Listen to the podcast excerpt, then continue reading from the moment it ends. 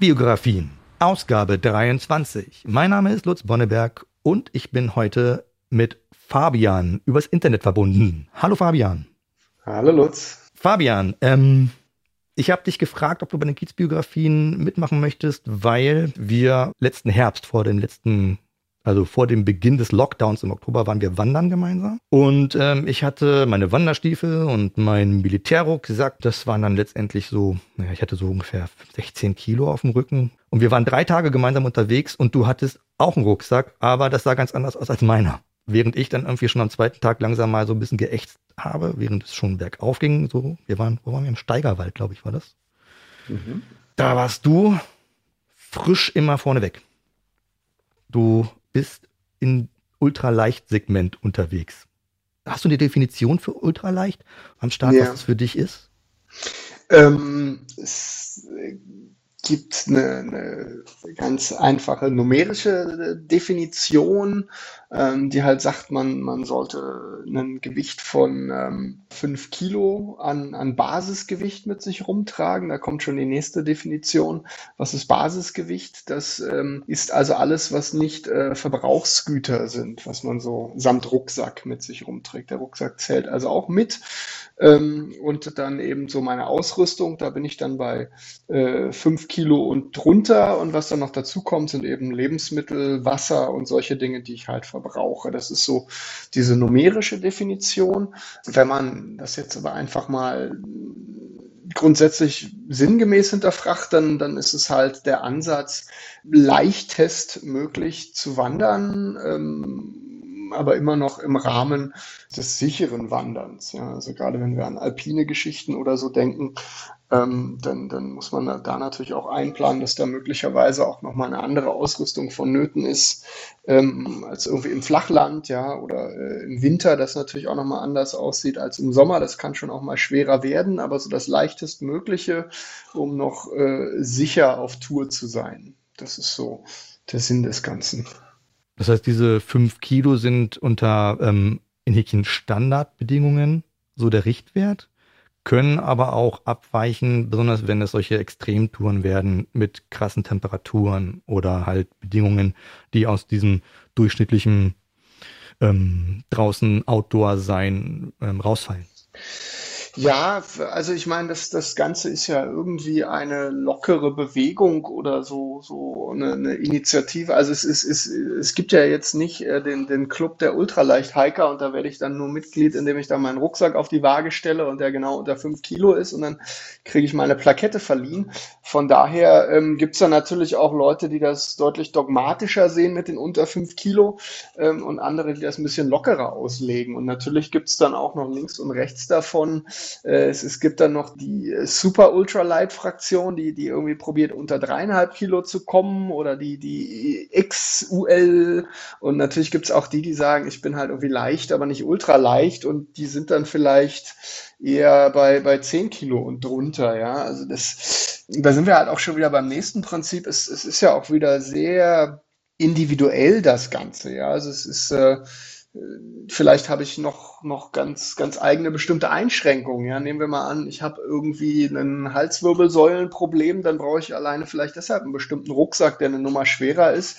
Und es kann ja immer Gründe haben, weshalb ich äh, dann doch etwas anders gewichtsmäßig liege, ja. Oder vielleicht brauche ich wirklich irgendwie noch ein bisschen Kletterausrüstung dabei oder so. Aber da sagen dann andere Hardliner auch wieder, das ist ja dann nicht mehr ultraleicht Tracking, das ist ja dann schon Klettern. Und dann ähm, ja, ist das halt sowieso ein anderes Thema. Also da gibt es die Evangelisten, die da etwas strikter sind und andere, die das etwas lockerer auslegen. Und letzten Endes sind wir da irgendwo wieder bei, bei Hike Your Own Hike, also mach dein eigenes Ding, ja. Wir machen das ja alle, weil es uns Spaß macht und, und äh, wenn das irgendwann nicht mehr gegeben ist, weil man irgendeinem Ideal nacheifert, dann äh, ja, hat man da wahrscheinlich auch grundlegend ein Problem, ja. Ich fand es ganz spannend, weil ich nach unserem gemeinsamen ähm, Wanderwochenende im Oktober mir tatsächlich einen leichteren Rucksack nochmal zugelegt habe, auch für den Winter. ja, irgendwie so, um draußen zu sein. Weil, ähm, ja, du sagtest ja, der Rucksack ist einer der wichtigen Dinge.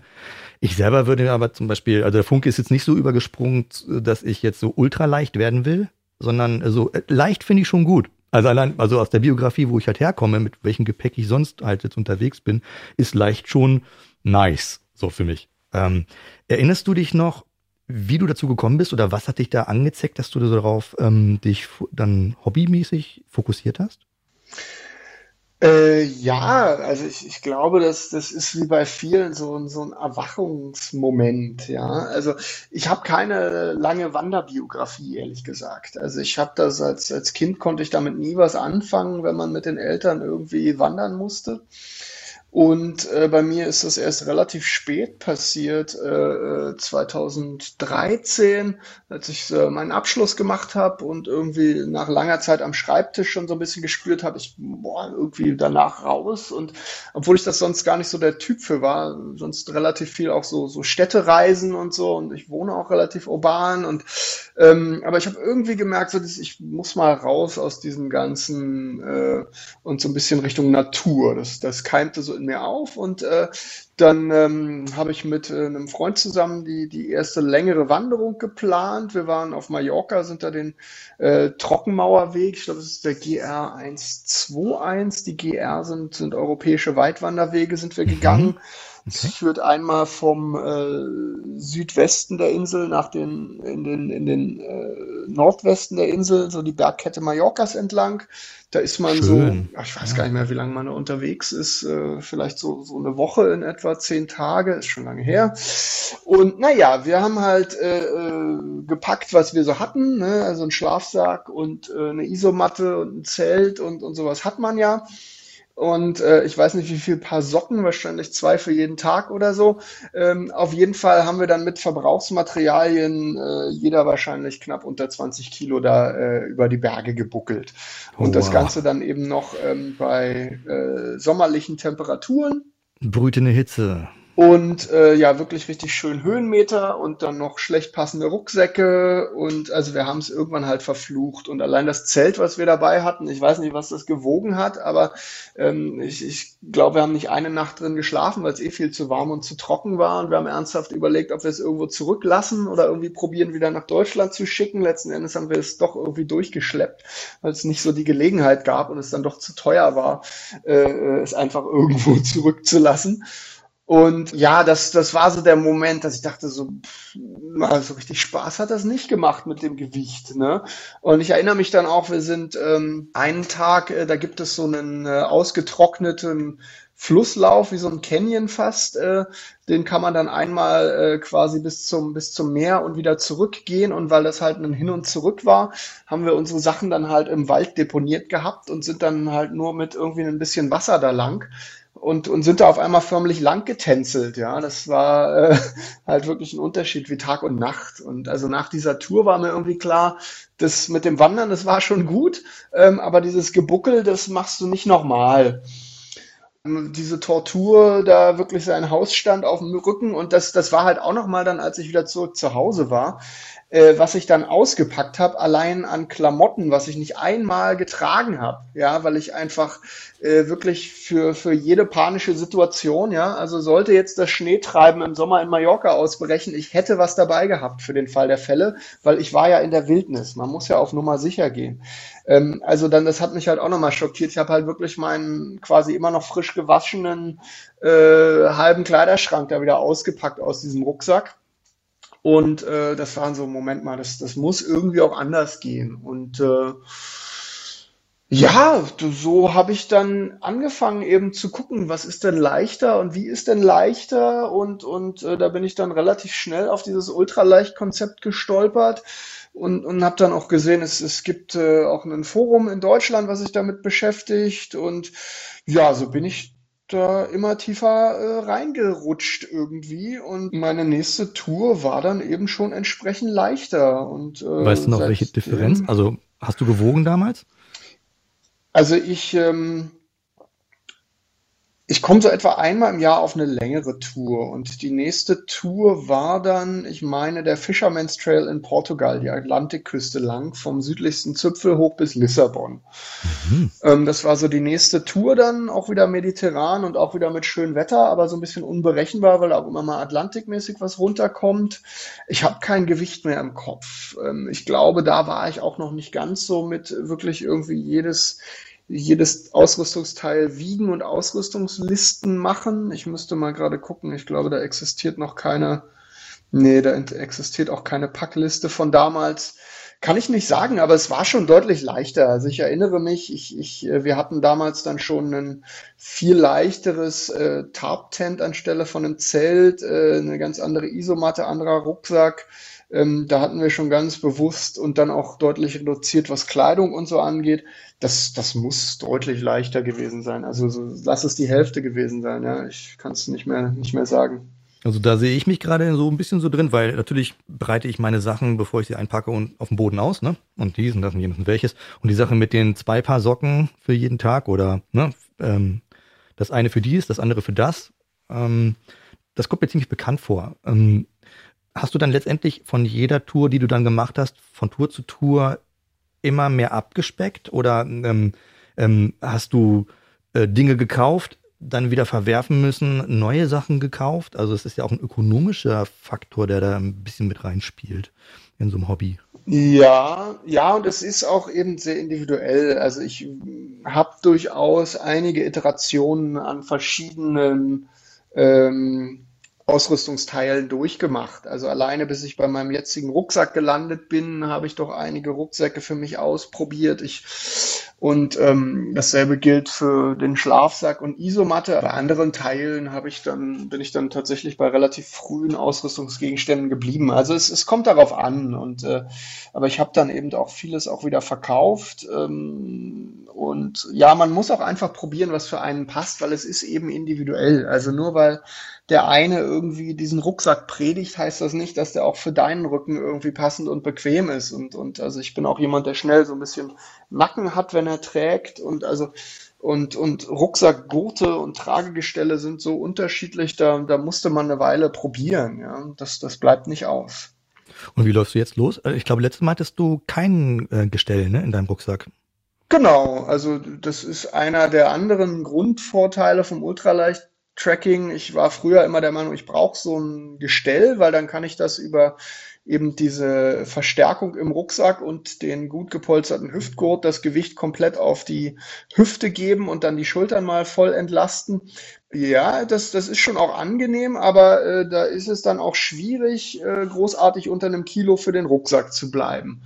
Und äh, wenn mein Basisgewicht so bei vier, viereinhalb Kilo ist und ich dann ähm, lasse es vielleicht nochmal ein, zwei Liter Wasser und irgendwie vielleicht nochmal ein Kilo Nahrung dabei, ähm, dann bin ich bei einem Gewicht, äh, was leicht genug ist, ähm, dass ich mir dieses Tragegestell komplett sparen kann, weil das ist ein Gewicht, was meine Schultern, mein Nacken auch so mitmachen. Das sind so acht Kilo ungefähr, ne? Oder? Ja, so um und bei. Ne? Das ist irgendwas so im Rahmen von sechs bis neun Kilo. Ich meine, es kommt immer darauf an, wie viel Wasser und Essen man dann wirklich auch braucht. Deshalb ist es, es schwankt je nach Tour, weil man das wirklich auf die Tour abstellt. Ähm, ja, aber damit kann ich eben auch bei dem Rucksack dieses ominöse Kilo mir auch nochmal sparen. Mein jetziger Rucksack wiegt eher so 250 Gramm, ja. Und dann habe ich halt alleine bei diesem Rucksack eben nochmal so einen Kilo und ein Kilo merkt man halt schon auch äh, über einen Tag oder auch längere Zeit hinweg. Das habe ich total äh, in, in, retrospektiv vollkommen unterschätzt. Ne? Also diese Tonne, diese Molle-Monster, was ich habe, das wiegt alleine, der Rucksack wiegt drei Kilo, ne? so knapp unter drei Kilo. Und wenn ich mir vorstelle halt, dass ich davon 2,5 oder allein zwei Kilo streichen kann, ja, für zwei Liter Wasser oder was auch immer ich dann halt da als ergänzendes ähm, äh, Zeug dann ähm, mit auf meinen Rücken tun kann. Das ist schon echt ein Unterschied. Also das läppert sich dann ja auch, als, also weil das ja für alles eigentlich gilt, was du mitschleppst. Ja, ja, also das, das ist eben ein, ein anderes Grundprinzip, dass man halt seine Ausrüstung als ja, äh, systemischen Ansatz letzten Endes versteht. Ja, also das ist immer so diese, ähm, das Missverständnis von da sägt jemand seine Zahnbürste ab, ja, und jetzt hat er diese, diese 10 Gramm irgendwie, das bringt doch nichts und ähm, was soll denn das, ja? Und wenn ich das aber mal äh, aufliste, also ich meine, man kann das so weit treiben, dass man halt selbst irgendwie die Schilder in der Kleidung rausschneidet, aber wenn man nur mal aus sämtlicher Wanderkleidung... Schon speziell, die, ja. Ja, naja, aber das, das Grundprinzip ist halt einfach, was ist unnötig? ja. Und äh, diese Schilder sind in der Tat unnötig. Und wenn ich mal aus, aus sämtlicher Wanderkleidung meine Schilder rausschneide und die mal auf die Waage lege, dann habe ich da vielleicht auch schon wieder 20, 30, äh, weiß ich nicht wie viel Gramm gespart, ja. Und dann lege ich die 10 Gramm dieser, dieses halben Zahnbürstengriffs dazu, den ich ja auch nicht brauche, ja. Äh, und dann äh, äh, lege ich vielleicht noch die zu langen äh, Gurtbänder meines Rucksacks dazu, die ich abgeschnitten habe, ja. Äh, ja, und auf einmal habe ich da äh, einen ganz guten dreistelligen äh, Grammbereich auf meiner Waage. Und äh, das macht dann in Summe halt auch wieder was aus. Also es, es ist wirklich dann die, die Masse macht's und, und auch andersrum, wenn man äh, eben nicht einigermaßen genau Buch führt, was so die Kleinigkeiten angeht. Also allein wenn man mal äh, den Kulturbeutel hinterfragt, ja, da wandert dann so viel Kleines rein und man denkt, naja, ist ja nur das Kulturzeug, aber auf einmal mh, hm, läppert sich das dann eben auch wieder. Ja, und da auch zu gucken, äh, brauche ich jetzt wirklich 100 Milliliter Mückenspray für ein Wochenende oder kann ich mir die einfach umfüllen und nehme dann halt irgendwie 20 Milliliter mit, ja? Es ist natürlich ein bisschen arbeitsaufwendiger in der Vorbereitung. Also, ne, weil meistens hat man so seinen Shit im Regal mhm. und klumpatscht das dann einfach erstmal kurz auf den Boden, sortiert es und dann ab in den Rucksack. Aber wenn ich tatsächlich dann anfange, ähm, mir Gedanken zu machen, äh, wohin fahre ich, was, was brauche ich tatsächlich, was in welcher Menge brauche ich das, was ich jetzt äh, hier äh, mitnehmen möchte. Ja, dann äh, musst du halt ein bisschen Vorarbeit leisten. Hm, was ist denn für dich, was, was müsste denn auf jeden Fall drin sein? In so Rucksack für dich, ausrüstungsmäßig. Äh, vielleicht noch mal ganz kurz zu dem zu der Vorarbeit. Also äh, ja, das das ist mehr Vorarbeit letzten Endes, aber man muss natürlich auch differenzieren. Ja? Also wenn ich auf meiner Langtour unterwegs bin, äh, einmal im Jahr, da bin ich dann zwei bis vier Wochen unterwegs.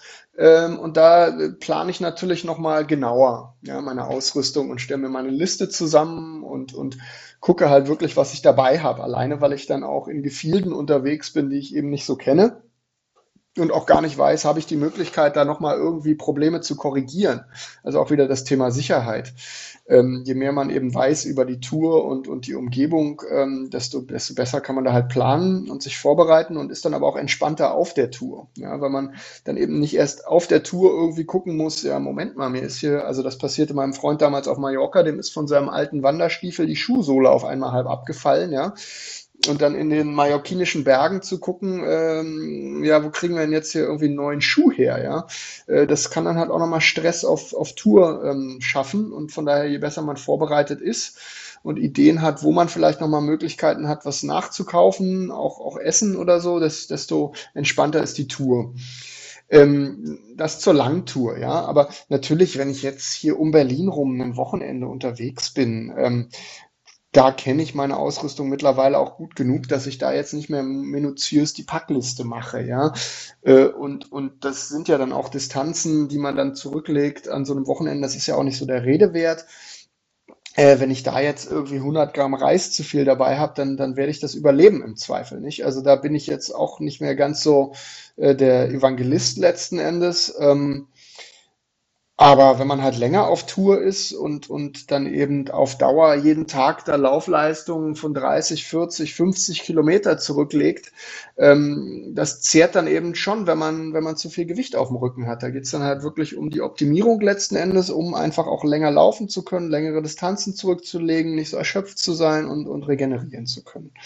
Also das sind so die Unterschiede. Ja. Also ich habe jetzt keine Vorbereitung von einem Tag, um einen Tag rauszukommen hier mal an einem Wochenende. So ist es hm. nicht. Hattest du schon mal, bist du schon mal in Probleme reingeraten? Also hattest du Situationen, ähm, wo du dich total verschätzt hattest oder wo es kritisch geworden ist? Also nichts, was ernsthaft bedrohlich gewesen wäre. Ähm, ich bin in Gegenden, in denen ich alleine unterwegs bin und die ich für sehr abgelegen halte. Also ich, ich war in einer sehr abgelegenen Region äh, Georgiens unterwegs und, und konnte das nicht so einschätzen. Und da hatte ich zum Beispiel dann so einen, äh, ein, ein, ein Satelliten-GPS dabei, wo man halt auch so eine Rettungsfunktion hat, äh, wo man dann so per Satellitensignal tatsächlich ein Ortungssignal rausgeben kann und, und da eben auch Rettung in, in Bewegung gesetzt wird. Und das gibt dann eben auch der Familie zu Hause so ein bisschen Sicherheit, ähm, die auch immer sich ein bisschen Sorgen macht, wenn man irgendwo auf diesem Globus alleine unterwegs ist für mehrere Wochen. Ähm, Und äh, das habe ich aber auch noch nicht in Anspruch genommen ähm, und, und probiere also auch mich jetzt nicht irgendwie krampfhaft in solche Situationen zu bringen. Ernsthaft problematische Situationen hatte ich äh, so noch nicht. Ähm, ich hatte mal kleinere, also ich, ich da bin ich dann im, im Gletscherbereich ähm, und im Geröllfeld habe ich mir das Schienbein so ein bisschen aufgeschlagen ähm, oder, oder eben gestürzt und, und, und dabei meine Wanderstöcke irgendwie zerlegt. Äh, und dann musste ich da bergab äh, ohne diese Wanderstöcke. Und solche Kleinigkeiten oder irgendwie äh, der Knöchel angeschwollen, wahrscheinlich von Überbeanspruchung ähm, aber jetzt nicht unbedingt, dass mich meine Ausrüstung an Grenzen gebracht hätte. Und das ist eben eins der anderen Dinge, ja, wo viele eben dann immer sagen, ja, das ist, das muss auf Nummer sicher sein und lieber eine Nummer robust, zu robust. Also ich, ich hatte noch keinen Ausrüstungsgegenstand, der versagt hat und, und es gibt ja auch genug Ausrüstungsgegenstände. Also es gibt Leute, die, die tragen drei Feuerzeuge mit sich rum, ja, also das erste kann ja versagen und wenn dann das zweite noch nass wird, dann habe ich immer noch ein drittes. Naja, dann esse ich vielleicht auch mal einen Tag kalt. Ne? Also das, was, was ist das Schlimmste, was passieren kann? Ja, also es gibt so ein paar Ausrüstungsgegenstände, ja, also mein, mein, mein Zelt, mein Tarp, das sollte mich von oben trocken halten und, und so meine wärmende Isolationsschicht sollte dafür sorgen, dass ich nicht erfriere. Ähm, aber vieles andere ist jetzt nicht so dramatisch. Ja? Ähm, seine Navigation sollte man irgendwie schauen, dass die funktioniert. Ähm, aber es gibt eben auch vieles, was man doch auch irgendwie überleben wird, ja, und, und relativ problemlos, wenn, wenn das den Geist aufgibt. Also wie gesagt, dieses, man, man sollte nicht zu leichtsinnig sein, ja, ähm, aber alle, die irgendwie den Teufel heraufbeschwören, wenn man da mal fragt, naja, wie oft ist dir denn dein Schlafsack im Rucksack schon komplett abgesoffen? Ähm, ja, naja, noch nie, ne? Aber wenn. Und äh, also da eine gesunde Balance zu finden, ist, denke ich, wichtig. Ähm, du hattest gerade bei dem Georgien-Trip, hattest du halt dieses Not-GPS dabei? Das wäre ja etwas, was in diesem Falle zumindest eins von diesen Dingen ist, was in deinem Rucksack drin sein sollte. für diesen Trip. Ähm, die Frage, also das, das, was, packt, was packt man ein als Ultraleichter, wäre jetzt noch offen quasi. Also was denkst du, ist ähm, eigentlich ganz spezifisch Standard für Ultraleicht? Was muss mit? Ja, also im, im Kern, in den, in den Dingen, die Grundbedürfnisse befriedigen sollen, auch nichts anderes als bei anderen Wandern. Das sind die großen Gegenstände, ja, das ist der, der Rucksack, also der, die, die, das Transportgerät. Äh, dann ist es irgendwie das, das, das, äh, der Anteil, der irgendwie für ähm, den, das Schlafen oder das, das Campieren zuständig ist, ja. Ähm, und also, ne, ich probiere das gerade in Kategorien runterzubrechen. Ja, du hast Kleidung, du hast was zum Schlafen und Campieren, du hast was zum Essen, ähm, du hast äh, dann vielleicht noch irgendwie sowas wie Technik und, und Körperpflege. Und äh, ja, dann vielleicht noch individuelle Eigenheiten. Ja, das sind so die großen Kategorien und die sind ja nicht anders als bei anderen. Ähm, die Frage ist dann immer, wie befriedige ich diese Bedürfnisse? Ja, also ich habe auch Kleidung, ein Wanderer hat auch Kleidung. Meine Kleidung ist halt deutlich leichter, ja, weil ich halt äh, keine Wanderhose aus irgendwie Triple Cordura und so weiter und so fort dabei habe, sondern eben was dünnes, leichtes. Das trocknet dann auch wieder angenehm schnell.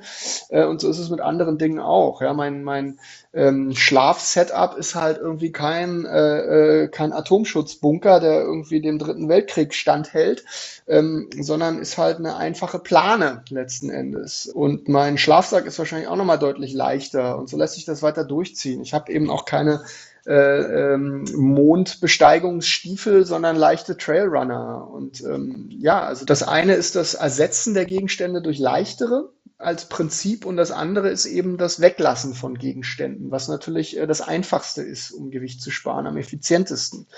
Nicht? Es sagen immer Leute, ja, es ist ja so teuer und man muss so viel leichte Sachen kaufen. Naja, nee, fang doch erstmal an wegzulassen. Das ist, kommt dich deutlich billiger, das ist umsonst und du sparst 100 Prozent des Gewichts ein letzten Endes, ja. Äh, von daher kann ich bestimmte Bedürfnisse auch anders befriedigen oder kann ich Gegenstände doppelt nutzen. Dann, dann habe ich einen Gegenstand eingespart, weil ich einen anderen für beides nutzen kann. Das sind so Grundprinzipien. Und so feilt man eben immer weiter an der Liste. ich würde sagen, so ein Großteil habe ich sicherlich inzwischen so für mich eingegroovt, dass ich sagen kann, es funktioniert für mich so, für meinen Anwendungsbereich, aber es gibt immer noch andere Bereiche, wo ich nach wie vor noch nicht ganz zufrieden bin und, und schaue, ob sich da noch was machen lässt. Mhm. Du hattest gerade schon so erwähnt, abgesehen davon, dass man das weglassen kann oder weglassen sollte, vielleicht auch damit anfängt, wenn man sich dafür interessiert.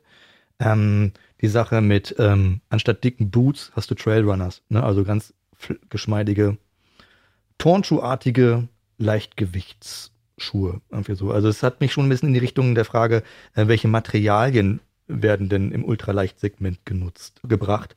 Aber vorher würde ich gerne noch mal kurz fragen, ähm, du hattest nämlich auch gesagt, dass halt, ja, ich benutze halt irgendwie ähm, dieses sowohl dafür als aber auch dafür, diese Doppelnutzen-Perspektive, ähm, die scheint ja auch ausgeprägt zu sein. Also ähm, ich habe in meinem Rucksack oftmals Dinge, also ich habe ein Messer und eine Säge. Sowas kann man einfach zusammenbringen, indem man sich halt ein Messer mit eingebauter Säge, die dann vielleicht nicht so elaboriert riesengroß ist, äh, zusammenlegt ja, und dadurch Gewicht spart. Aber Na, das ist ja, ja bei euch noch viel, viel stärker ausgeprägt wahrscheinlich. Ja, also das, das ist ein Klassiker zum Weglassen. Ja, also ich habe weder eine Säge dabei noch wirklich ein Messer. Ja, weil es ist so dieses, dieses männliche Ideal von, ich bin draußen in der Wildnis, da brauche ich doch ein Messer. Und am, am, am besten noch möglichst groß und, und, und brutal, ja. Und wenn ich dann aber mal überlege, ich äh, wandere den Großteil des Tages und dann irgendwann schlafe ich oder esse ich, hm, wozu brauche ich dann ein Messer? Also mein Messer ist eigentlich ein Brieföffner aus so einem kleinen Swiss-Tool. Das äh, wiegt, glaube ich, äh, drei Gramm, dreieinhalb Gramm. Und ähm, hat eine Klingenlänge von vielleicht zweieinhalb Zentimeter. Ja, und damit kann ich mal eine Wurstpackung aufschneiden, damit kann ich äh, mir mal ein Brot schmieren, ähm, damit kann ich äh, mir zur Not irgendwie ein paar dünne Ästchen mal abschneiden, äh, wobei selbst das brauche ich nicht. Ich brauche so ein Messer auf wochenlanger Tour nicht. Wofür? Ich bin wandern, ich bin nicht irgendwie jagen. Also das ist eins, einer der Irrtümer und das, das gleiche gilt für eine Säge. Ja, wofür brauche ich eine Säge? Wenn mir irgendwie ein toter Ast im Weg ist, wo ich mein Lager aufschlage, dann kriege ich den auch irgendwie abgebrochen und ähm, ansonsten hatte ich noch nicht vor, Amputationen vorzunehmen. Also ähm, man braucht's nicht. Ne? Es ist wieder so dieses für den Fall der Fälle. Und ich meine, wer sich jetzt einen halben Tag lang ein Lager selber irgendwie zusammensägt und schneidet und sich da irgendwie eine, eine Holzunterkunft zimmert, ähm, der kann das machen, aber der ist dann halt eher am Bushcraften und nicht am Ultraleicht wandern, ja? weil da habe ich gar keine Zeit für. So, ich, ich laufe, ich genieße das mich bewegen draußen, solange es hell ist. Und wenn es dunkel wird, dann schlage ich mein Lager auf. So, ja. Und dann habe ich da nach äh, 30, 40 Kilometern keine Lust mehr, mir jetzt aber irgendwie einen Holzverschlag zusammenzusägen. Und wo machst du Ws? Was sind die ähm, Sachen, wo du gemerkt hast, hey, das kann ich sowohl dafür als aber auch dafür benutzen und dadurch Gewicht einsparen? Also es gibt so Klassiker, nicht? Das eine ist, ist zum Beispiel so eine, also man, man damit die, die Isomatte äh, eben nicht äh, möglicherweise auch im Nassen, im Dreck liegt, hat man wie so eine Folie dabei. Das ist in meinem Fall ist das wie so eine durchsichtige Fensterfolie, die ist ohnehin schon sehr leicht aber sehr ähm, robust, was so, so Reißen und, und Durchlöchern angeht. Äh, ich glaube, die wiegt 30, 40, 50 Gramm ähm, in, in eben so einer, naja, Matratzengröße, sage ich mal, 90 mal 2 Meter oder was das hat. Und ähm, das gibt zum Beispiel einen super Regenrock, ja, weil eine Regenhose äh, ist immer schwer anzuziehen, auch über die Schuhe drüber und ist schwitzig und wenig atmungsaktiv. Äh, wenn man sich diese, diese, ähm, diese Bodenfolie, wenn man die sich einfach um die Hüfte legt als Rock, ähm, hat man eine komplette Regenhose eingespart, die irgendwie bei 100 Gramm und mehr liegen kann leicht, ja. Ähm, zum Beispiel. Und äh, ja, da gibt es eben noch viele andere Dinge. Ja. Also es gibt sogar Leute, die, die ihren Rucksack dann noch äh, äh, eben mit als Polsterung, also die haben eine halbe Isomatte, wenn sie am Boden schlafen und dann im Beinbereich, die Beine sind ja sowieso relativ kälteunempfindlich, da legen sich dann halt nur den Rucksack unter, weil der Rucksack ist eh leer, wenn man im Lager ist, denn man hat nichts Überflüssiges dabei, was noch im Rucksack wäre. Ja, oder Leute legen sich die, die Schuhe unter, die, unter das Kopfteil der Isomatte, damit es leicht erhöht ist wie ein Kopfkissen. Ähm, da gibt's diverse Ansätze. Mein Schlafsetup sieht einfach etwas anders aus. Ich habe noch nie gut am Boden geschlafen. Ich bin irgendwann auf die Hängematte gekommen. Äh, von daher in der Hängematte funktioniert so eine halbe Isomatte sehr schlecht. Das sind dann also auch wieder Dinge, wo ich dann so ein bisschen Luxus für mich, äh, es ginge am Boden definitiv noch ein kleines bisschen leichter. Ähm, aber ich war schon immer jemand, der am Boden auf der Isomatte sich ab 4.30 Uhr nachts irgendwie nur noch gedreht hat, weil die linke Schulter tut weh, die rechte Schulter tut weh äh, und, und nur noch am Drehen und in der Hängematte schlafe ich einfach wirklich super gut durch und regeneriere dann auch. Und das ist dann wiederum was, wo ich dann wieder individuell sage, dass das ist äh, das, wo ich individuell mit einem bisschen anderen Gewicht kalkuliere und dann eben wieder schaue, kann ich das woanders einsparen oder kann ich das wiederum möglichst leicht gestalten. Da erinnere ich mich auch tatsächlich, äh, als wir draußen waren und morgens ähm, haben uns getroffen am erloschenen Feuer und zum Kaffee machen. Äh, und da hattest du ja so eine Art Poncho aus, aus einer, aus einer Downdecke, Downfolie, die ich zuerst dachte, ein umgeschlagener Schlafsack wäre. Ist das auch so ein Double-Use-Moment äh, gewesen, dass du halt ähm, Kleidung und wärmendes äh, Schlafgear äh, kombinierst in so einem ähm, genähten, weil ein Poncho hat ja ein Loch in der Mitte, wo der Kopf durch muss. Aber das ist natürlich hinderlich, wenn du dich zudecken willst, weil dann pfeift der Wind durch. Ja. ja. Ja, genau, das ist äh, ein, anderer Gedanke. Also mein, ich schlafe nicht in einem Schlafsack. Ich fand das schon immer äh, so ein bisschen klaustrophobisch in so einer engen Tüte. Wenn man sich dann dreht, dann dreht sich das Ding mit und dann probiert man das wieder so zurechtzurücken. Und irgendwann bin ich auf äh, Quilts gekommen. Quilts sind ähm, ja, letzten Endes Decken, die man im Fußteil aber trotzdem miteinander verbinden kann, damit man da ähm, äh, wie, wie ähm, ja, einen geschlossenen Teil hat, aber eben der, der sonstige Körper liegt nicht äh, auf dem Material und man hat auch keinen Reißverschluss und dadurch spart man allein da schon Gewicht, denn die Isolation funktioniert ja, indem man da ähm, letzten Endes die Bauschkraft der Isolation hat, in der sich die Luft sammelt und erwärmt. Äh, wenn man drauf liegt, liegt man die platt und die ganze Isolation hat keine Wirkung, äh, aber das Gewicht dieser Isolation schleppt man trotzdem mit. Und somit äh, sozusagen so einen halben Schlafsack zu haben, macht das Ganze schon mal leichter. Und man ist auch nochmal deutlich geräumiger, weil man sich nicht in so einer engen Tüte dreht. Das ist für mich ein viel besseres Schlafgefühl auch. Und ich bin natürlich auch viel variabler. Im Sommer das Ganze wirklich nur wie eine Decke und im Winter dann schon etwas enger um mich rumgeschlagen, kann ich dann einen ganz anderen Temperaturbereich mit abdecken letzten Endes. Und ähm, ich bin halt, wenn ich mich bewege, wird mir sowieso relativ schnell warm. Also ich war noch nie jemand, der jetzt bis auf wirklich kalte Minusgrade äh, mit großartigen äh, Isolationsschichten, sei es dicke Fließpullis oder Downjacken oder so, da konnte ich noch nie mit wandern. Da habe ich immer sofort geschwitzt wie verrückt. Von daher brauche ich diese Isolationskleidung eigentlich nur im Lager, wenn ich angekommen bin. Und ähm, der Anteil vom Ankommen bis schnell das Lager aufbauen, essen und schlafen, äh, diese, dieser Zeitfaktor ist relativ gering und das gleiche am Morgen, ja, aufwachen, essen, abbauen, gehen. Ähm, sprich, äh, es ist, ich, ja, manchmal tut's in der Seele weh, dann äh, solche Teile den ganzen Tag mit sich im Rucksack rumzutragen und, und irgendwie das Gewicht ertragen zu müssen und aber eigentlich nur eine sehr kurze Nutzungszeit zu haben. Und dann gerade bei so essentiellen Dingen wie so Jacken, die auch gerne mal so ein halbes Kilo und mehr wiegen, ähm, da kommt man dann halt ins Überlegen. Und letzten Endes äh, im Lager, wenn man sich auch gar nicht mehr so viel bewegt, kann ich nicht diesen Schlafsack, den ich als Isolation eh dabei habe, auch irgendwie so nutzen, mich damit irgendwie einschlagen, dass er mich auch so im Lager wärmt. Und ähm, diesen Quilt, das ist eben deutlich einfacher, das Ganze zu tragen. Meiner hat in der Tat noch so eine Kopföffnung, dass ich mir den einfach äh, so über den Kopf stülpen kann, wie so einen Poncho. Ähm, aber man kann auch einen normalen Quilt ähm, sich ja so über die Schultern legen und eben im, im, im Torso-Bereich halt so schließen äh, und, und möglicherweise eben auch noch eine, eine dünne Jacke drüber ziehen, dass das Ganze dem Form gibt und so, äh, dass man dann tatsächlich sich da die, die warme Jacke sparen kann, nur fürs Lager. Und dann, das sind dann halt schon, ja, da sind wir halt im Bereich von halben Kilo bis, bis Kilo, was da Leute teilweise mit sich rumschleppen. Vielleicht ist das äh, Schlafsetup auch ein guter Einstieg für die Frage nach den, nach den genutzten Materialien im Ultraleichtsegment. Äh, also das war ja Down Quilt, den du hattest als Poncho. Daune, weiß ich mittlerweile, ist leichter als Kunstfaser. Ja, also und ähm, auch ähm, flexibler einsetzbar für unterschiedliche Temperaturbereiche. Hält lange warm, ist aber auch im Sommer nicht übermäßig schwitzig. Das heißt, Daune ist anscheinend ein sehr flexibles Material, was bestimmt dem Ultraleichtgedanken entgegenkommt.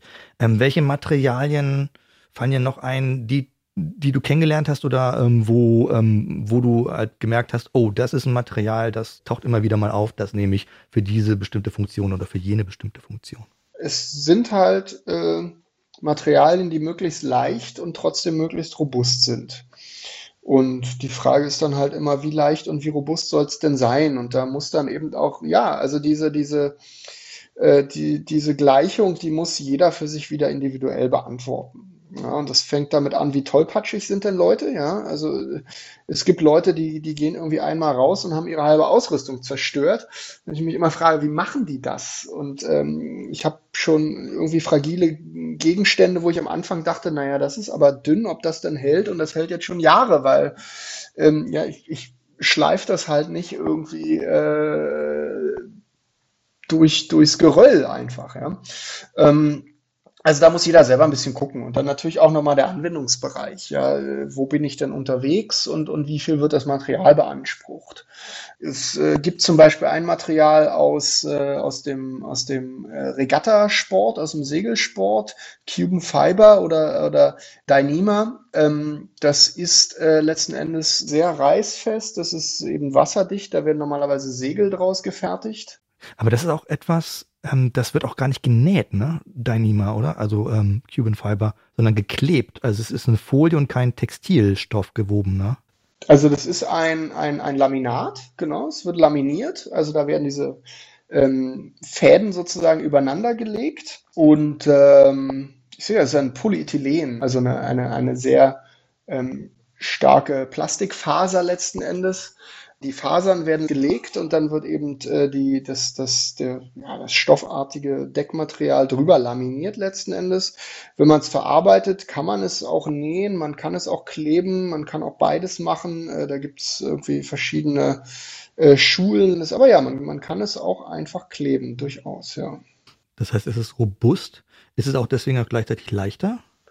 Also was heißt leichter? Es ist sehr, sehr leicht, war immer noch sehr widerstandsfähig. Man könnte natürlich auch einen so leichten Stoff denken, äh, der wäre dann aber eben wieder nicht so widerstandsfähig noch. Na, okay, also wieder so eine Art ähm, äh, Trade-off. Also es ist, wie viel robust will ich es haben, äh, wie viel Gewicht soll er mit sich bringen? Genau, also da wären wir dann im Stoffbereich halt wirklich bei Stöffchen, ähm, die halt wirklich bei, bei dem, beim Angucken auseinanderfallen würden, wohin man da aus aus Cuben schon noch einigermaßen sturmsichere Zelte bauen kann. Ja, das ist schon ein gravierender Unterschied. Na gut, das ist natürlich jetzt etwas, was ich mir als Tarp oder als Zelt, als Regenschutz gut vorstellen kann. Ich kann es mir eigentlich weniger vorstellen, dass es eingesetzt wird in der Kleidungsproduktion. Ähm, ja, gibt's auch. Ähm, es ist halt relativ teuer und es ist äh, relativ speziell. Also man muss halt generell gucken, dass diese Ultralight-Nische halt schon eine ganz schöne Nische ist äh, und auch noch nicht, naja, allzu alt. Ähm, es ist gerade im Wachstum. Ja? Also selbst die, die äh, großen Marken setzen mittlerweile darauf, äh, leichtere Materialien, leichtere Ausrüstung anzubieten. Von daher wird es gerade so ein bisschen oder gerade in den letzten Jahren so ein bisschen Mainstream äh, fähig, da leichter zu werden und auch, auch große Hersteller bieten auf einmal auch, auch Zelte aus Dyneema an für, für hohe, hohe Summen. Und ähm, die Nische selber wird dann auch wieder größer im Zuge dessen, weil natürlich viele da aus dem Mainstream angefixt werden und das dann eben auch weiter betreiben. Von daher auch diese Nischenhersteller nehmen in den letzten Jahren zu. Und äh, es gibt durchaus auch äh, äh, Bekleidung aus Cuben, aber es ist halt recht speziell und sehr teuer, nicht? Und äh, es ist halt auch nicht für die Ewigkeit. Und, und wenn man dann eben äh, 300 Euro oder mehr für, für eine Jacke hingelegt hat und ähm, ja, dann irgendwann hat auch die mal dann äh, das Ende der Lebenszeit erreicht, dann tut das halt weh. Von daher überlegen da halt viele mehrmals da gibt's doch dieses Dreieck, ne? Also, ähm, ich weiß gar nicht, kriegt das ja nie zusammen. Einerseits also Qualität, Preis und uh, Haltbarkeit, dass du nur von zwei von diesen drei Punkten wählen kannst und es bleibt immer einer auf der Strecke. Ja, also ich meine, so, eine, so, einen, so ein Venn-Diagramm aus, aus verschiedenen Aspekten gibt's ja in, in verschiedensten Produktbereichen, aber also im Ultraleichtbereich würde ich eher sagen, es ist irgendwie leicht, robust und günstig oder so. Ja, und äh, wahrscheinlich gibt's da nur zwei. Ja. Also wenn es robust und leicht ist, dann ist es garantiert nicht günstig. Äh, wenn, es, wenn es günstig und robust ist, ist es garantiert nicht leicht. Äh, und was fehlt gerade noch als drittes? Äh, wenn, es, wenn es leicht und günstig ist, ist es wahrscheinlich nicht robust. Ähm, ja, aber ne, auch wieder, es, es gibt ja immer nur eine Näherung. Wie gesagt, eine Näherung. Also was ist ähm, ich will ja nicht robustest möglich, sondern ich will eben ausreichend robust bei äh, akzeptablem Gewicht. So, das ist immer so ein bisschen die Näherung und, und jeder tendiert dann eben nochmal in ein bisschen eine andere Richtung. Ja, bei mir ist es dann vielleicht nochmal etwas leichter und etwas weniger robust. Bei jemandem anders ist es etwas robuster und etwas weniger leicht. Und das muss eben wieder jeder mit sich selbst ausmachen letzten Endes. Was mir noch einfällt ähm, zu diesem Materialienthema, wenn ich jetzt gucke, was ist aus Metall, ne, und für so, da gibt es ja Titan, was äh, sowohl als Kochgeschirr verkauft wird, als aber auch sich dann in äh, Wanderstöcken wiederfindet oder so. Ähm, für mich war das immer so eine Art ähm, Konkurrent zu Aluminium oder Edelstahl. Ich kann aber jetzt gar nicht genau sagen, ähm, ähm ob sich das gewichtsmäßig wirklich so dermaßen niederschlägt. Benutzt du Titan? Ja, ja, ähm, da kommt man schwierig dran vorbei. Und es ist auch immer so ein bisschen wie, naja, so dass das, also es ist so eins der Materialien zusammen mit Tuben, was dann immer gleich eben diesen Nimbus hat, sehr, sehr teuer zu sein und, und sehr, sehr wenig Mehrwert zu bieten. Aluminium kann je nach Legierung auch sehr, sehr leicht sein. Ähm, ist dann aber eben unter Umständen halt auch nicht mehr so stabil, was, was äh, Biegsamkeit angeht. Und äh, ja, das, das ist eben dann eins der Grundprobleme, nicht? Und, und Titan ist auch eben in, in leichten Legierungen noch sehr, sehr hart. Und äh, gerade wenn man in Richtung, ja, zum Beispiel von Wanderstöcken, ja, da gibt's jetzt, glaube ich, gar nicht so richtig was aus Titan letzten Endes. Ähm, aber bei, bei Zeltnägeln zum Beispiel ähm, gibt es durchaus Titan und äh, da kann es dann schon mal etwas leichter werden. Und je nachdem, wie viele Heringe oder Zeltnägel dann das eigene Zelt oder Tarp so braucht, kann es auch wieder was ausmachen, ja.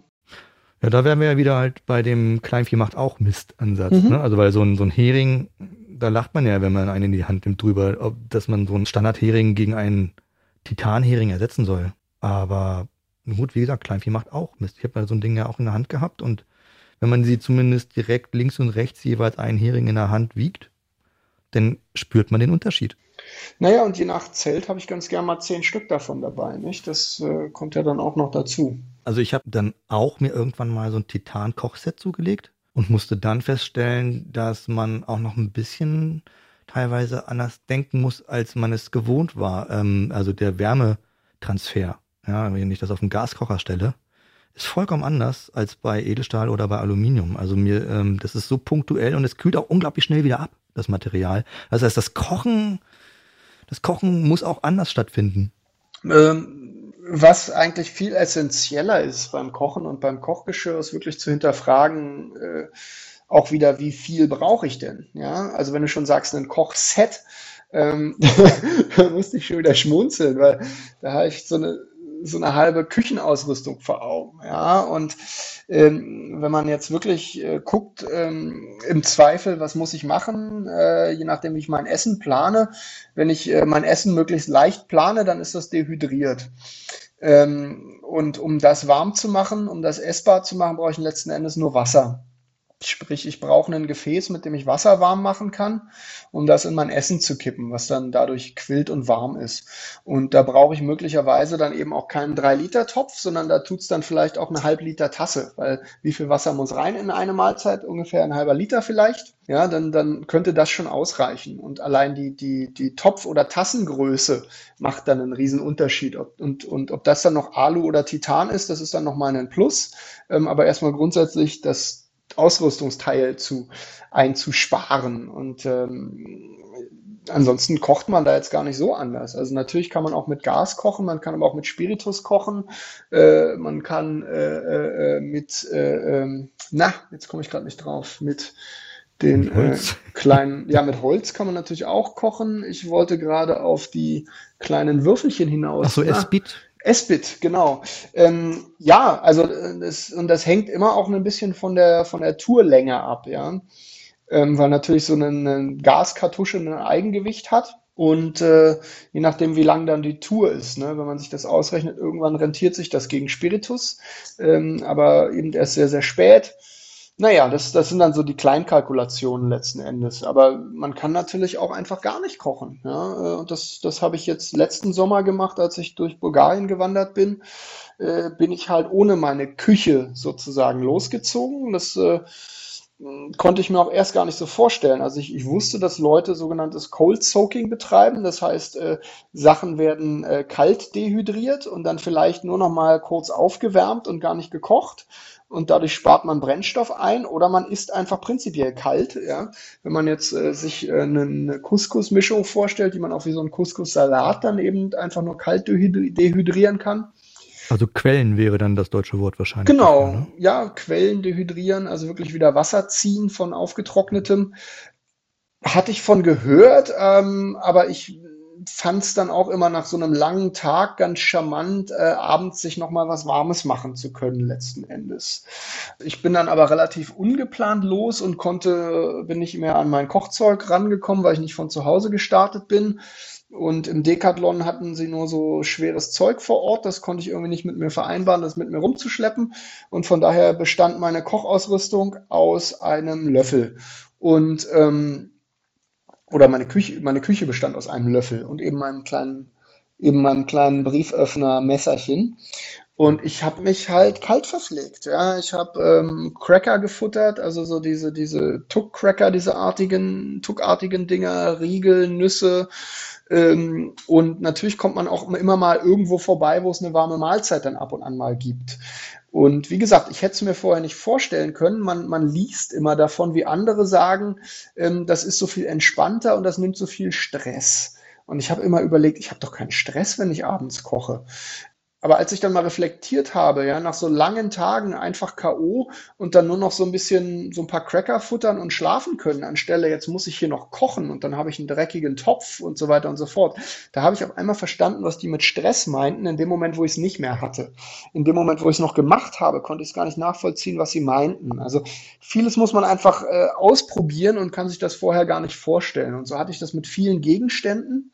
Ja, also auch unter so einem Tarp, was nur so eine Plane ist, schlafen zu können letzten Endes und nicht in so einem Zelt, wo ich immer dachte, ich fühle mich doch total sicher in so einem Zelt und man ist so abgeschottet und äh, so draußen dann nur unter so einer Plane und überall sind doch Tiere und das ist ja voll, voll gruselig und hält das dann wirklich trocken und in dem Moment, wo ich es da mal ausprobiert habe, habe ich gemerkt, wie viel näher ich auf einmal an der Natur bin. Und mittlerweile finde ich es eher äh, unbehaglich, in einem Zelt zu schlafen und eben nicht genau sehen und verorten zu können, was um mich herum passiert. Ich fühle mich eher so ein bisschen gefangen in so einem Zelt.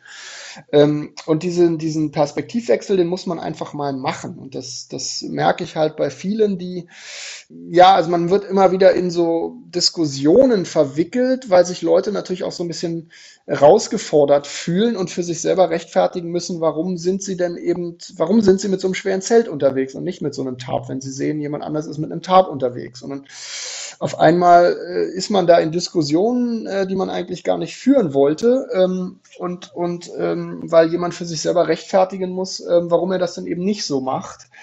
Und äh, da merke ich eben ganz, ganz viel, ja, man hat es noch nicht ausprobiert und, und legt sich zurecht, wie das denn so wäre. Und von daher einfach mal ausprobieren und ja, manches ist vielleicht auch nichts für einen und anderes ist ein Aha-Moment. Das muss man halt mal testen. Ähm, bezüglich der Nahrung oder Nahrungszubereitung und die Frage des Stresslevels dabei. Ne? Für mich ist es auch schon wieder jetzt so, wenn ich das durch, in Gedanken durchgehe, so ein bisschen die Frage des Rituals. Ähm, Hobbyköche ähm, zelebrieren die Zubereitung. Ja, es gehört ihnen, äh, gehört halt für die, für, für den Komplex der Nahrungsaufnahme im Sinne einer Mahlzeit vielleicht dazu. So. Und der andere Blick ist dann halt, der schmutzige Topf fällt halt auch weg, wenn ich tatsächlich mich kalt ernähre. Gibt es so etwas wie Ultraleichtnahrung oder ähm, Best Practice oder ist es auch wieder sehr individuell? In welchem Spektrum spricht man das? Dehydrierte Nahrung hast du gerade erwähnt schon.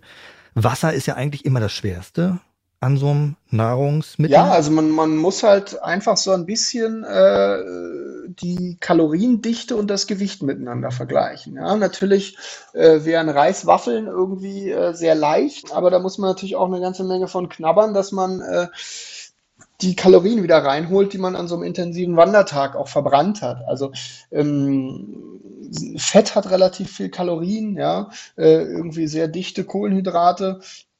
Und wie gesagt, dann eben am ehesten das Ganze äh, dehydriert, damit äh, man eben ähm, ja nicht noch das Wasser unnötig mit sich rumschleppt. Denn Wasser findet man auch immer wieder unterwegs. Ja, wenn ich kurz vorm Abend nochmal an eine Quelle komme und dann das Wasser für mein, mein Abendessen nochmal mitnehme, dann habe ich es eben nicht den ganzen Tag in der Tomatensauce mit mir rumgetragen. Ja, stimmt.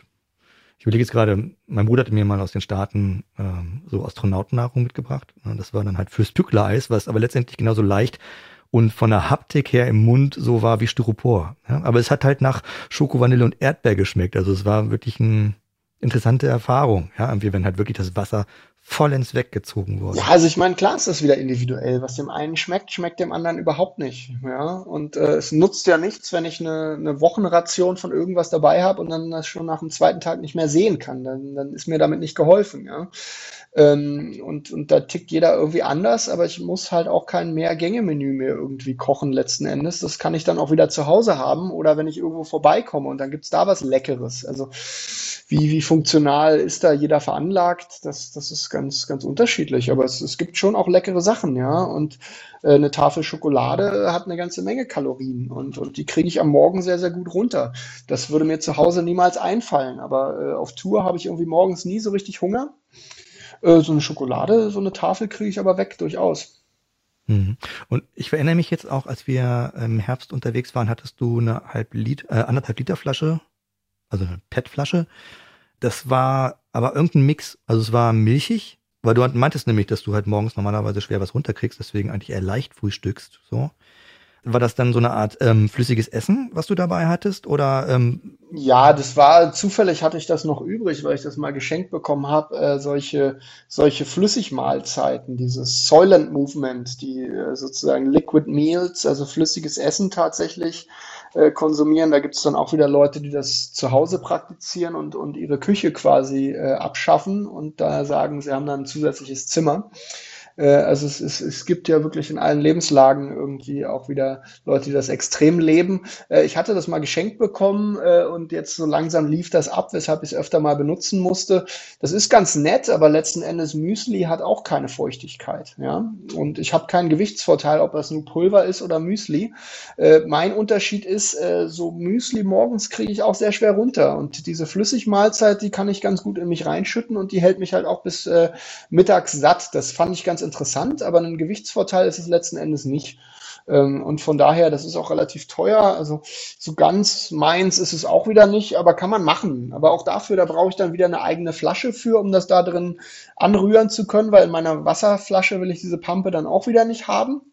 Das muss man dann auch wieder mit einplanen. Naja, ne? Also das alles so Vor- und Nachteile. Ja, wenn ich so in den Outdoor-Laden gehe, dann gibt's da auch immer so ein Regal ne, mit so ähm, Fertigessen, ja, was nochmal dann halt besonders kalorienmäßig abgestimmt ist für besondere äh, Energiebedarf durch Wandern und so. Ähm, also die, das ist ja für mich ist sowas wie Processed Food. Ne? Das hast du ja auch gerade gesagt, es gibt Leute, die tatsächlich ähm, in dieser Soylent oder so ähm, Bewegung ähm, ihre Nahrung auch zu Hause so zu sich nehmen, vielleicht sogar auch selber, ähm, ich nenne das jetzt mal herstellen oder schräg schräg kochen. Ähm, das geht so für mich in diese Richtung, die ich auch gerne nochmal anfragen wollte, dieses Make Your Own, nicht Food vielleicht, sondern Make Your Own Gear. Das selber machen von Produkten, die dann halt zum Wandern benutzt werden. Ähm, wie wie intensiv gibt es diese Bewegungen im Ultraleichtsegment? Was kann man denn alles selber machen? Oder was ist processed? Was ist, was, was kauft man eher? Ja, also ich, ich glaube, es gibt fast nichts, was man nicht selber machen kann. Äh, es hängt aber natürlich auch mal ein bisschen mit der eigenen Begabung zusammen. Ähm, also das Ganze kommt aus den frühen Zeiten in denen sich halt Leute überlegt haben, ich würde gern leichter unterwegs sein, aber es gab die passende Ausrüstung eigentlich gar nicht. Ja? Und da haben dann Leute eben angefangen, in dem Moment, wo sie sich überlegt haben, Moment mal, ich könnte doch auch nur so eine Plane mir zusammenschneidern als irgendwie so ein ganzes Zelt. Und die Planen, die es bisher gab, waren halt eher so LKW-Planencharakter dann eben aus leichten Stoffen sowas selber zu schneidern oder sich, sich so einen, einen Schlafsack eben umzuarbeiten zu so einem Quilt, indem man da eben den Rückenteil und den Reißverschluss einfach weggeschnitten hat. Ja. Da kommt das Ganze mal her oder auch so wirklich leichte Rucksäcke sich zusammenzuschneidern, weil eben so diese alten Rucksäcke eher so Bergsteigercharakter hatten. Da kommt es mal her. ähm, hat sich dann entwickelt in Leute, die sozusagen das, was sie für sich als praktisch entdeckt haben, auch dieser kleinen Nischen-Community angeboten haben und so kleine Cottage, also so, so Kleinstmanufakturen letzten Endes geworden sind, die sich dann spezialisiert haben auf besonders leichte Rucksäcke oder so. Es gibt also eine ganze Reihe an kleinen Herstellern und Anbietern äh, in dem Bereich. Und ja, aber mittlerweile ist das eben auch so ein Grundprinzip geworden, weil ähm, es sehr oft so ist, natürlich, wenn ich was kommerziell vertreibe, ähm, muss ich natürlich ja auch immer mit, mit Garantieansprüchen rechnen. Und so wie auch in der IT äh, den DAO, den dummsten anzunehmenden User, den muss ich auch äh, äh, im Tracking mit einplanen. Ich sagte ja, es gibt Leute, die gehen raus und schon ist die halbe Ausrüstung kaputt. Ich muss also alles immer so ein bisschen robuster bauen, als ich das vielleicht für mich selber machen würde, wo ich genau weiß, wie ich damit umgehe, wo ich mein Gewicht genau einschätzen kann, mein Anwendungsbereich und so weiter und so fort. Und allein daraus ähm, Dinge dann eben genau auf die eigenen Bedürfnisse zuzuschneidern, ähm, da kann man dann eben auch nochmal Gewicht sparen und eben auch wirklich das Ding so hinbekommen, wie man es haben will. Und äh, ja, also ich, ich bin da nicht sonderlich begabt, ähm, aber auch ich habe mir meine, meine Tarps selber geschneidert. Ähm, der Rucksack ist, ist von einem Bekannten genäht und das sind Teile, die es so am Markt jetzt nicht gäbe. Mhm. Mhm. Die aber dann so optimiert sind, dass sie sowohl deinen Bedürfnissen als aber auch dieser, ja, ähm, dem, dem Ultraleichtgedanken entsprechen, dann durch die Auswahl der Materialien wahrscheinlich dann auch wieder, ne? Ja, die Auswahl der Materialien, aber auch teilweise in der Anwendung, ja. Also mein, mein Tarp hat eben genau die Form für meine Hängematte. Ähm, ich kann es aber trotzdem wie so eine Pyramide auch auf dem Boden aufstellen.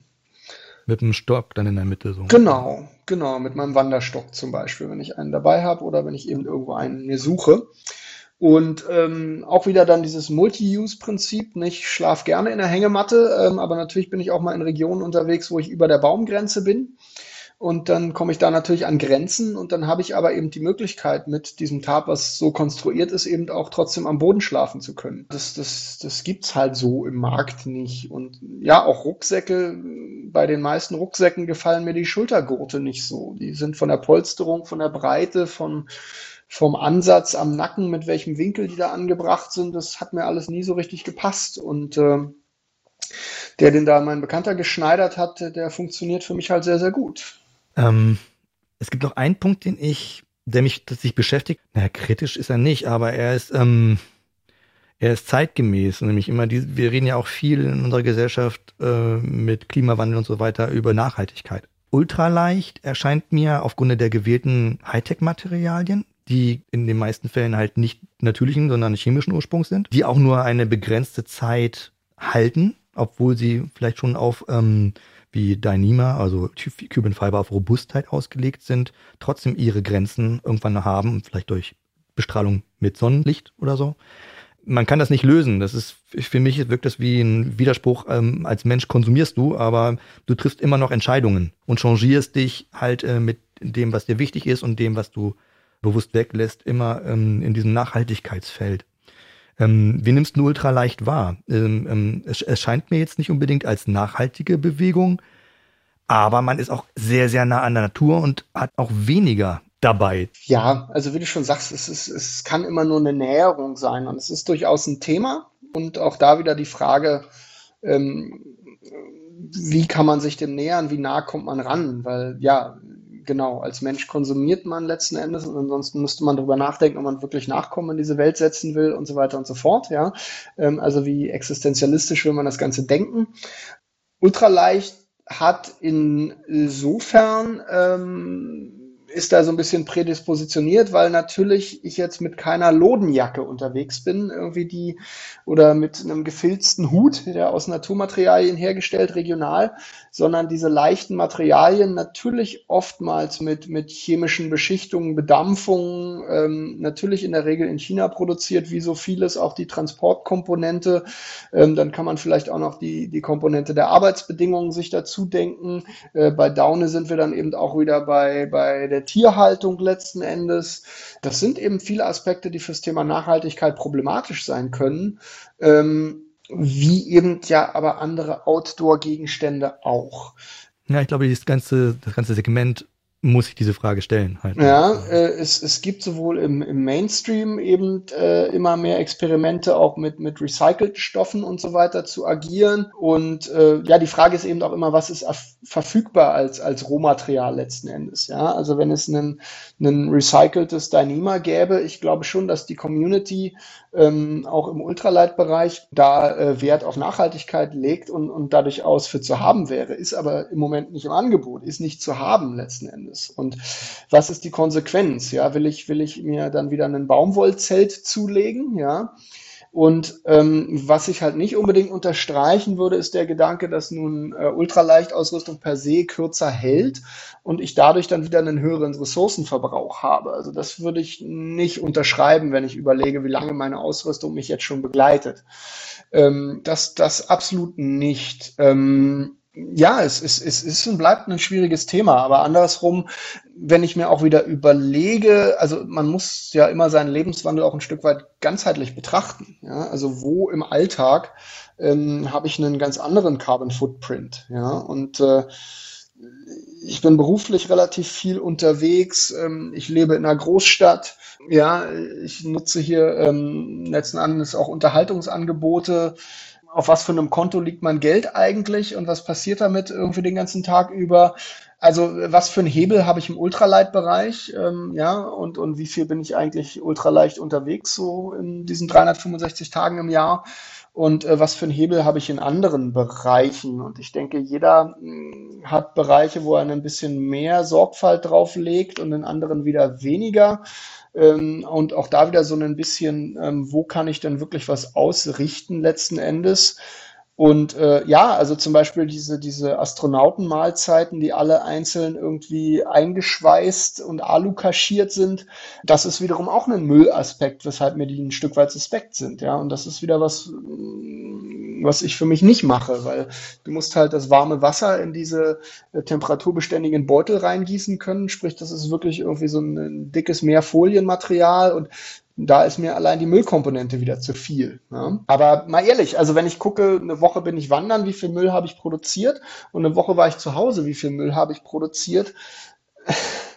Ja, also zu Hause sammelt sich mehr, ohne Frage. Ja, also ich, ich bin, wenn ich unterwegs bin, bin ich schon sehr ressourcensparsam, denn ich, ich, ich äh, bewege mich eine Woche lang zu Fuß und, und mache keinen Roadtrip mit dem Auto von A nach B nach C.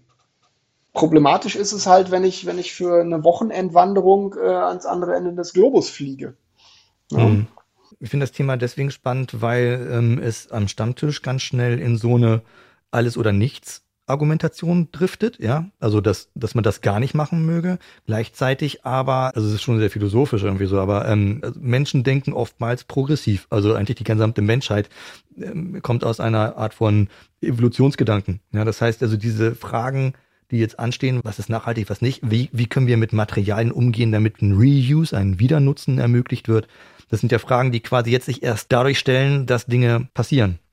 Also vielleicht gibt es für Cuban Fiber bisher noch keinen äh, Recyclingprozess.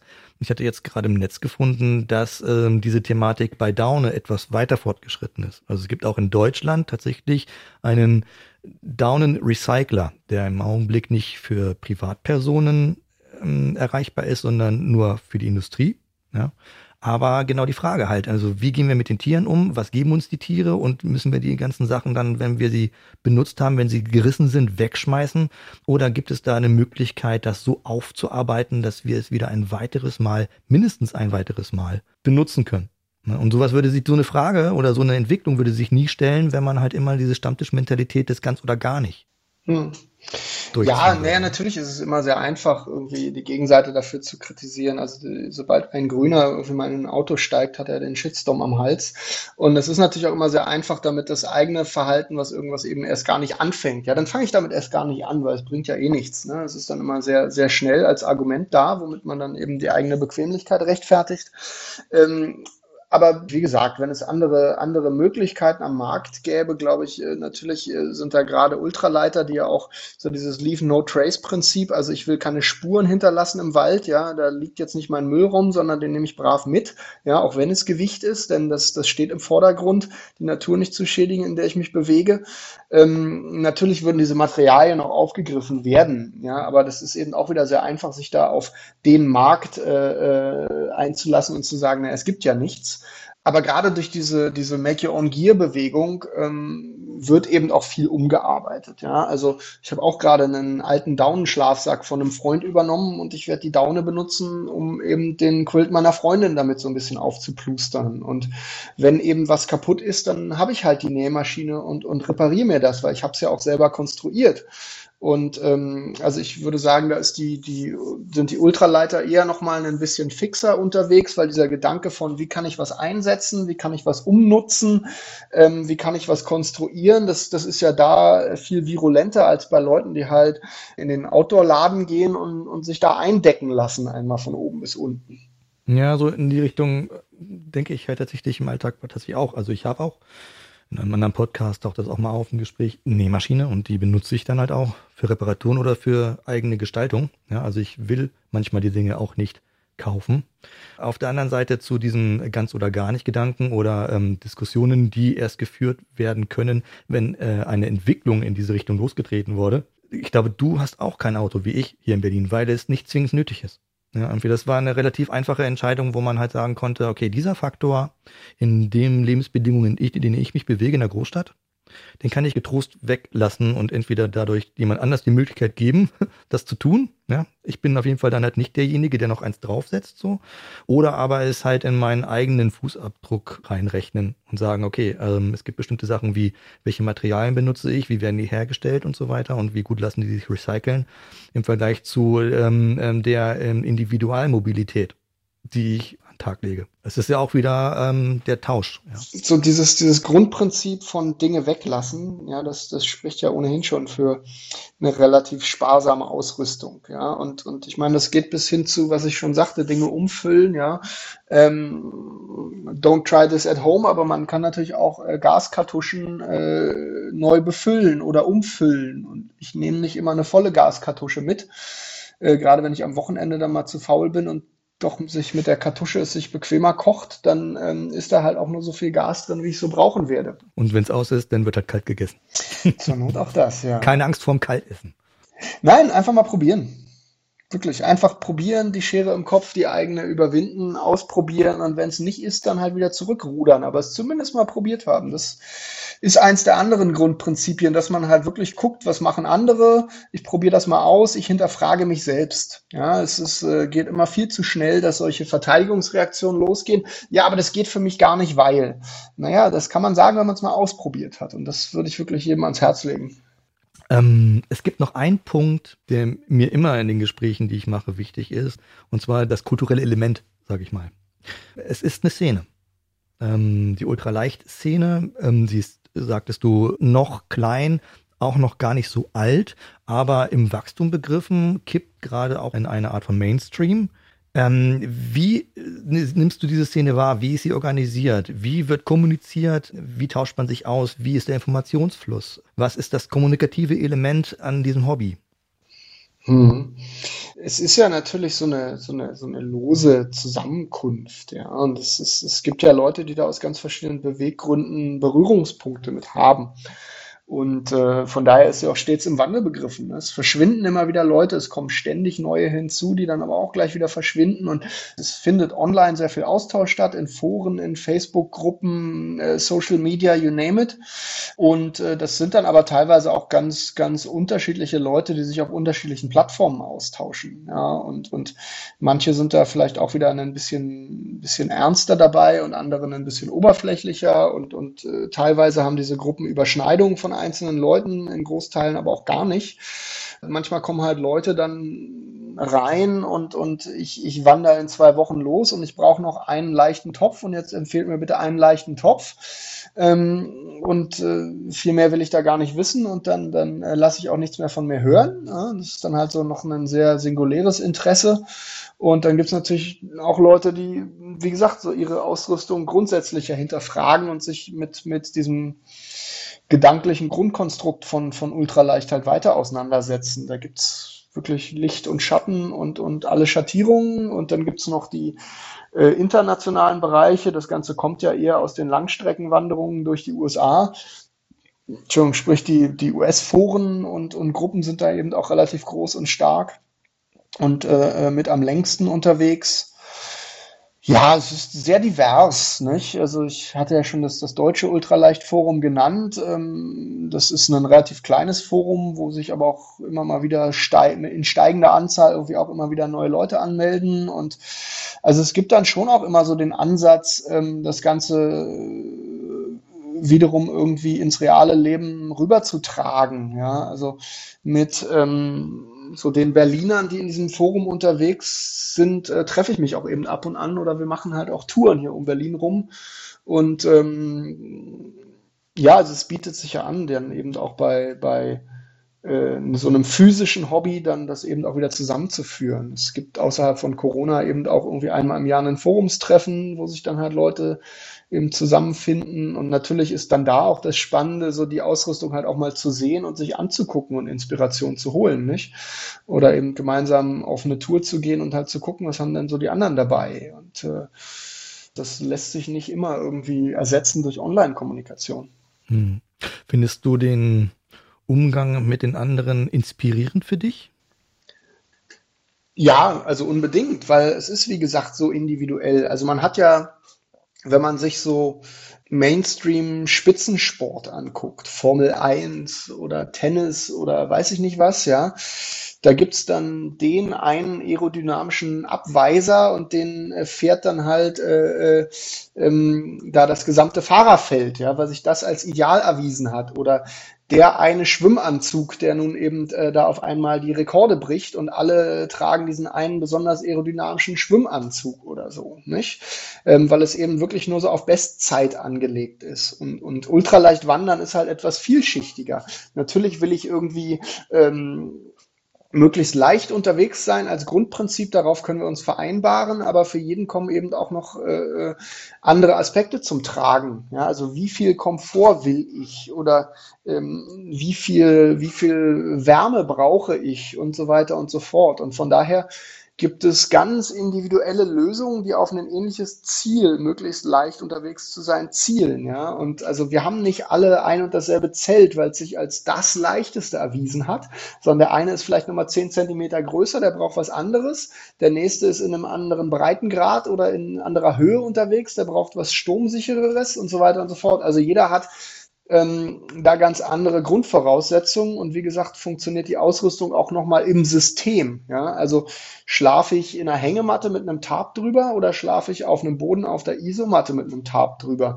Das, das interagiert im System, diese Ausrüstung. Und jemand anders hat dasselbe Bedürfnis nach Kochen, nach Essen, vielleicht ganz anders umgesetzt als ich. Und das dann mal zu sehen, zu hinterfragen, wäre das auch was für mich? Das ist ein interessanter Denkansatz. Ähm, das ist, das ist Quintessenz, würde ich sagen, um sich da weiterzuentwickeln. Ja, weil ansonsten schwimmt man da so in seiner eigenen Soße und ähm, ist mit dem zufrieden und ist auch nicht verkehrt, aber ähm, die Inspiration finde ich da sehr interessant. Also es ist abgefahren, auf was für smarte Lösungen halt Leute kommen, die sich hobbymäßig damit beschäftigen und, und auch so Sachen selber entwerfen, wo man denkt, dass, da ist eine ganze Industrie noch nicht drauf gekommen. Ja? Hm. Würdest du so weit gehen und ähm, der Ultraleichtbewegung sie sogar als, äh, hat sie philosophische Elemente da drin? Würdest du sie als Philosophie sogar bezeichnen wollen? Ach, das ist ja fast ein bisschen wie Watzlawick, kann man nicht nicht kommunizieren, ja. Also was hat, was hat keine philosophischen Elemente, wenn man es auf die Spitze treibt? Ja, trivial heißt es ja irgendwie, man sprach mal früher bei Adobe Photoshop, ja, äh, Adobe hätte eine Philosophie hinter seiner Software. Äh, das war aber eigentlich Usability. Ne, irgendwie so. Und hier haben wir aber ähm, ultraleicht äh, kommt zwar vielleicht aus dem ultraleicht Wandern, aber du hast immer wieder mal auch Sachen äh, angedeutet, dass es in andere Bereiche des Lebens auch reingreift. Und damit wird es ja irgendwie größer oder breiter. Ja, naja, auch da wieder, also wie, wie intensiv beschäftigt sich jemand damit und, und wie breit überträgt man das? Also ich kann mir einfach nur einen leichten Topf kaufen, dann ist es das. Ja, oder ich kann dieses Grundprinzip von, äh, was brauche ich eigentlich wirklich, was ist zu viel, da sind wir dann natürlich ganz schnell in so minimalistischen Bewegungen letzten Endes. Und dann ist ja immer die Frage, Huhn oder Ei, was war denn zuerst? Ja, also vielleicht äh, sind so Minimalisten dann auch eher beim minimalistischen Wandern oder das minimalistische Wandern führt jemand dazu, äh, sonst irgendwie mehr zu hinterfragen, was er so braucht. Ähm, aber ja, ich merke, dass ich auch äh, ansonsten relativ leicht inzwischen reise. Also es ist mir ein Gräuel, irgendwie im Flug einen Koffer aufzugeben, äh, weil wer weiß, dann wird er beschädigt, dann kommt er nicht an und dann vor Ort muss ich den mit mir rumschleppen. Und also ich war auch schon mehrere Wochen auf Nicht-Wanderreisen mit nur Handgepäck. Ähm, weil dieses, äh, ich brauche nicht für 20 Tage Reise 25 Paar Socken, sondern vielleicht wasche ich die auch nochmal durch oder lasse die im Hotel waschen oder so. Aber es, äh, es macht es dann auch vor Ort relativ einfach, wenn man nicht in so einem All-Inclusive-Bunker sitzt, sich nochmal von A nach B zu bewegen. Also so ein, also ich, ich bin weit davon weg, ein Minimalist zu sein, ja, aber ich ähm, reflektiere schon auch ein bisschen mehr, was, was brauche ich letzten Endes. Hm. Ja. Fabian, ich äh, habe gerade nichts mehr auf dem Zettel. Gibt es von deiner Seite etwas, was dir zu dem Thema noch wichtig ist, was du gerne noch mit drin haben willst, wenn wir hier uns darüber unterhalten? Ja, also ich meine, ich habe es ja mal angedeutet, es ist, es ist eine ewige Diskussion letzten Endes ähm, um das ultraleicht Wandern und man hört immer ähnliche Argumente, warum das irgendwie ja nicht geht oder nicht gut ist oder, oder irgendjemand anders schwerer unterwegs ist. Und äh, ich werde halt in diese Diskussion nun wirklich schon seit Jahren immer wieder reingezogen und will das eigentlich gar nicht unbedingt. Also sobald man irgendwie auf einer Hütte mal jemanden trifft, der schwerer unterwegs ist, der ist einerseits zwar interessiert, ja, ja, und, und ach, was hast du denn da und was ist denn das? Und dann habe ich da auch gar kein Problem damit, das irgendwie zu erklären.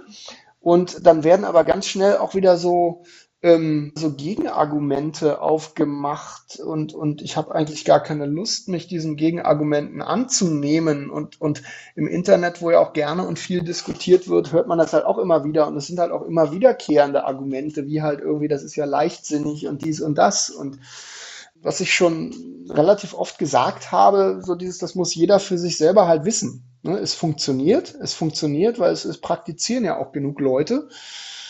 Und du musst mir jetzt nicht erklären, warum das für dich nicht funktioniert, weil das hat für mich eigentlich keine, keine Relevanz, ja, sondern ähm, wenn du das meinst, das für dich so rechtfertigen zu müssen, warum das für dich nicht geht, dann ist das in Ordnung.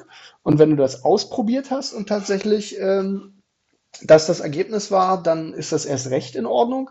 Aber wenn du es noch nicht ausprobiert hast und aber meinst, das würde nicht gehen, weil und dann wäre im Konjunktiv und hätte, ähm, dann würde ich schon sagen, einfach mal ausprobieren oder halt ähm, ja das mit sich selber ausmachen, warum man das nicht möchte. Aber jemandem, der das so praktiziert, erklären zu wollen, warum das denn nicht ginge, ähm, halte ich halt für relativ wenig konstruktiv und da ist mir inzwischen auch, auch dann manchmal meine Zeit für zu schade. Ich, ich kann nur das Angebot machen, hier, so bin ich unterwegs, ja, und genauso wie ich mich von anderen inspirieren lasse, finde ich das super, wenn das andere inspiriert und so dieses äh, gegenseitig irgendwie zu schauen, was, was kann man denn irgendwie noch machen, aber wer das nicht will, der, der muss ja auch nicht. Also ich habe da auch keinen Missionierungs, äh, Gedanken irgendwie dabei letzten Endes. Ja, mich, mich freut das, wenn jemand so einen Aha-Moment hat, wie ich den auch mal hatte.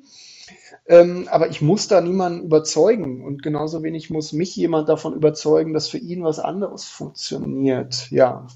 Ja, das ist vielleicht auch tatsächlich eine Typenfrage. Ne? Also ähm, es macht einfach keinen Sinn, ähm, wenn sich zwei verschiedene Positionen treffen, äh, sich in ähm, den Widersprüchlichkeiten zu verheddern, ja, weil es, da kommt halt nichts bei raus ähm, wenn man halt tatsächlich in der Lage ist, denn die andere Perspektive zumindest zu hören und sie halt ähm, auch neben sich selbst stehen zu lassen, ist das zumindest die Basis, um was Konstruktives daraus zu schaffen, nämlich eine Vielfältigkeit.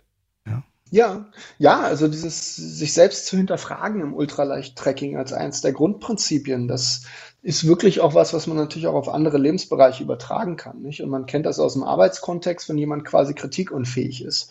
Ja? Und äh, in dem Moment, wo äh, mich ein Ultraleichtwanderer allein durch, durch seine Existenz natürlich damit konfrontiert, dass, dass ich ja da jetzt viel zu, eine Woche lang schon viel zu viel möglicherweise mit mir rumgeschleppt habe. Dann gibt es die Leute, für die das irgendwie wahnsinnig spannend ist und dann gibt es da natürlich auch Leute, die das halt nicht an sich ranlassen können, weil das natürlich auch was mit ihrem Selbstwert macht, nicht? Und ähm, dieses, ja, hinterfrage dich selbst und eben nicht, nicht andere, das ist eins der Ultraleichtprinzipien, was, was auch sehr, sehr wertvoll für, für viele andere Lebensbereiche ist und wo dann doch vielleicht auch ultraleicht wieder auf andere Bereiche strahlt oder andersrum. Ja, das ist eigentlich ein guter Abschluss, um die Tür zu finden zum Ende des Gesprächs. Ja. Fabian, äh, vielen Dank für den Einblick in die Ultraleicht-Geschichte. Vieles Sehr von gerne. dem, muss ich gestehen, habe ich auch gar nicht so ähm, intensiv durchdacht gehabt bisher. Also es ist auf jeden Fall wieder mal so ein Rabbit Hole eigentlich, ne, wie vieles auf der Welt. ja, ich würde dann auch den Zuschauern gerne Tschüss sagen und ähm, sagen, dass das hier die Kiez-Biografien mit der Ausgabe 23 waren. Heute mit Fabian übers Internet zum Thema Ultraleicht. Wer mit anderen Gästen andere Gespräche auf eine ähnliche Art und Weise mag, der kann gerne auf die Homepage www.kiezbiografien.de gehen, um sich dort äh, das alles anzuhören oder aber auch in den meisten großen Podcast Datenbanken, nur nicht Spotify, da bin ich politisch im Augenblick gegen Monopolismus und da findet Kiezbiografien einfach nicht statt. Tut mir leid. Aber dafür haben wir ein freies Internet dafür. Ja, also Fabian, vielen Dank. Ja, ich danke dir, Lutz. Vielen Dank. Und ähm, dann hört man sich bei der nächsten Kiezbiografie. Happy Hikes. Alles Gute. Danke.